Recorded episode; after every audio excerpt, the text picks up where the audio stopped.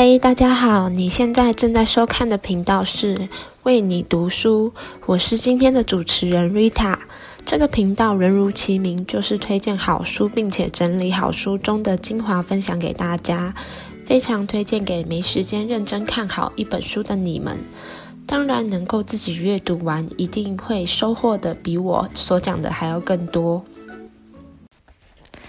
今天要跟大家介绍的这本书叫《真希望二十岁就懂的事》。大家在二十岁时是否跟我一样年少无知，对未来茫然？当初看到这本书时很吸引我，因为我今年二十一岁了，很好奇到底在二十岁时应该要具备怎样的能力。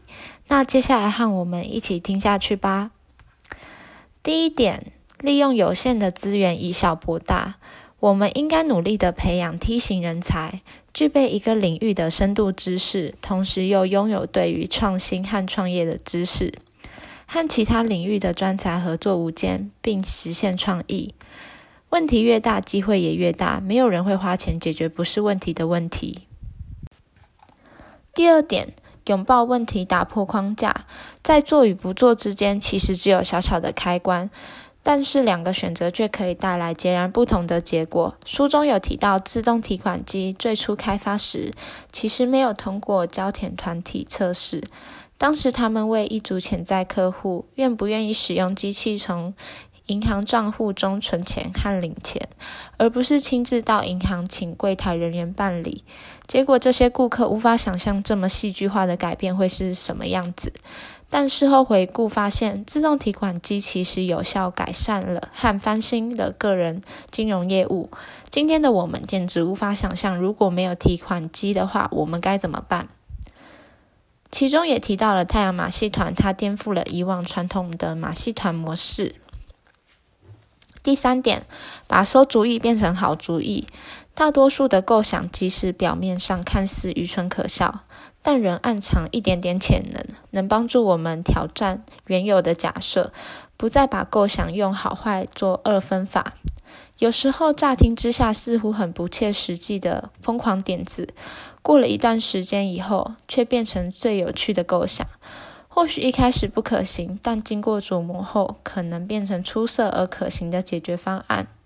作者还提到了要打破传统做法来解决问题，激发创意的过程必须探索各种可能性。你可以挣脱身上的种种束缚，这些束缚或许会令你安于现状，却会限制你的想象。不按照理所当然的下一步走去的时候，就会发生所有最酷的事情。走在预先设定好的路上比较轻松，但是发现转角后面暗藏惊奇世界却有趣多了。第四点，生活中处处都是机会。这个世界有两种人，第一种人总是等着别人批准他们做自己想做的事情，还有一种人发许可证给自己。抱持成长心态的人比较有可能成功，相较之下，保守看待自己专长的人比较不可能成功。德维克的研究把焦点放在我们对自己的态度上，对自己能做的事情已有定见的人，通常比较不愿意冒险尝试任何可能动摇既定形象的事情，而抱持成长心态的人，通常愿意以开放的态度承担必要的风险，并为了达成目标愿意加倍努力。生活中到处都是等待解决的问题。首先可以学习注意周遭的一切。如果你研究每一种情况都刻意寻找可以改进之处，你就会找到无穷的机会。接下来究竟是否要接下挑战解决问题，完全就是你自己的决定了。书中有一句话令我非常感慨，就是成就非凡最大的猛者就是其他人的怠惰无为。第五点，从失败中成长。失败提供学习的机会，失败以后你不会重蹈覆辙的几率也因此提高了许多。如果你从来没有失败过，就代表你承担的风险还不够。书中也有提到，不可能单靠阅读足球规则就学会踢足球，也不可能单靠研究乐谱就学会弹钢琴，更不可能单看食谱就学会煮菜。这些都是需要透过实践，并且从错误中学习。有时候放弃是最勇敢的选择，因为你必须面对失败，而且公开承认失败，才能放弃。好消息是，放弃之后，你就可以像白纸一样重新开始。如果你肯花时间思考中间发生了什么事，放弃更是无价的学习经验。分析风险情形时，很重要的是必须界定可能的结果。并试图找出每一种结果发生的几率。一旦完成这个动作，就需要为每一种可能性发展出周详的计划。从别人的经验中学习，才能降低你的失败率。失败是学习过程中必经之路。如果你不曾失败过，那么或许你冒的风险还不够。第六点，找到自己的兴趣、能力和市场需求的交集。热情是一股强大的驱动力，驱使我们努力精进自己的技能，追求卓越。大多数人在找到最符合自己能力和志趣的工作之前，都会转换好几次跑道。很重要的是，继续做各种尝试，直到你找到行得通的方案为止。太早就确立你的人生道路，可能会引导你到错误的方向。提高好机会降临的可能性，就是应该尽量和高素质的人才一起工作。你一路上碰到的机会品质也会提高许多。应该加入能让你接触到更更多好机会的组织中工作。可以经常自我评估。有的人每天或是每心情都会重新调整自己的生活，经常让自己达到最佳状态。第七点，幸运的人有哪些特质？幸运的人会把握刚好碰到的意外机会，像是他们会比较注意到社区宣布了什么特殊活动，有什么新邻居在附近走动，甚至会看到同事们需要帮忙。幸运的人总是张开双臂拥抱新机会，愿意尝试超越过去经验的事情。幸运的人通常也比较乐观，会预期好事情降临在自己的头上，于是这变成自我实现的预言。因为即使事情的发展不如预期，幸运的人会设法从最坏的处境中得到最好的结果。而观察力敏锐、心胸开放、个性友善、态度乐观的人会吸引幸运之神的眷顾。你只要越努力，运气就会越好。只要全心全意追求你的目标。而且付出超乎常人的努力，你就可以主宰自己的人生。你拥有的经验越多，基本知识越广博，就掌握了更多可用的资源。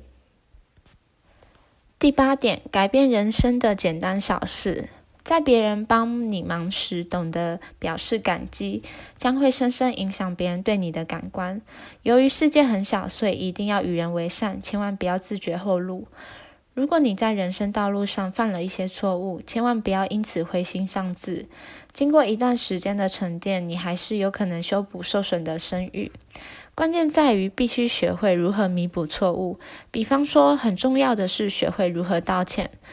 单纯承认自己搞砸了都很不容易。你不需要发表长篇大论或拼命解释，只需要说我没有把这件事处理好，对不起。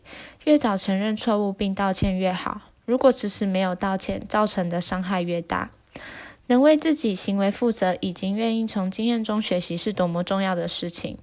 一旦你这能这样做，就能更快向前迈进。我们和别人的互动都是一连串的谈判协商过程。如果不了解谈判协商内容，就等于是在帮自己倒忙。谈判成功的关键就在于找出每个人利益所在，让双方都得到最好的结果。谈判前不需要拟定明确的计划，而是要注意聆听对方说的话，弄清楚他背后的动机，这样才能帮助你为彼此找到最好的结果。最重要的是，这个世界很小，你可能三番两次碰到同一个人，所以要好好保护自己的名声，这是你最宝贵的资产。要做正确的事，而不是聪明的事情，以后你才能自豪地告诉别人自己的故事。第九点，不要放过任何能大放异彩的机会，趁自己年轻的时候，更大胆地冒更多风险。人生不是一场彩排，你不会有第二次机会展现出自己最好的一面。你在人生中投入了多少，就获得多少，得到的结局每天会以复利方式累积增长。如果你真的想要办到某件事，那么能不能真的办到，完全掌控在自己的手上。看你要把它列为当务之急，还是将它从优先名单中删除。你也必须为自己的人生负责最大的责任。任何的时候都没有理由不尽最大的努力。要大放异彩，可以有很多不同的方式，但都是破除自我设限，愿意发挥自己真正潜能开始。最后一点就是三十岁、四十岁，甚至五十岁都应该懂的事。我们选择了自己看待世界的方式。我们的周遭环境中有鲜花，也有裂缝。每个人自己决定要拥抱世界的哪一面。你不应该太认真的对待自己，也不要太严苛的评断别人，包容自己和别人所犯的错误，而且明白失败是学习的必经过程。人生中大多数的事情，尤其是我们的失败，往往都没有当时想象的那么严重。只要能跨出你的舒适圈，愿意失败，能以健康的心态忽视所有的不可能，好好把握每个可以大放异彩的机会，你就会带来无穷的可能性。这些行动可能会为你的生活带来混乱，让你失去平衡，但也会带给你从来无法想象的地方，让你以新眼光看待世界，把问题视为机会。最重要的是，你会因此越来越有自信，相信问题终有解决的办法。这本书分享了许多有趣的经验，而这些经验往往发生在你偏离既定道路或挑战传统假设。或容许自己看到周遭世界的丰富机会和无穷可能性的时候，最后献给不管是二十岁、三十岁还是四十岁的你，只要愿意跳脱人生框架，勇敢尝试失败，也许会给你带来无穷的可能。希望今天这本书的分享能帮助到大家。这本书提到了很多。相关故事的分享，这边没有办法一一向大家介绍，还蛮可惜的，也非常推荐大家可以买来看看哦。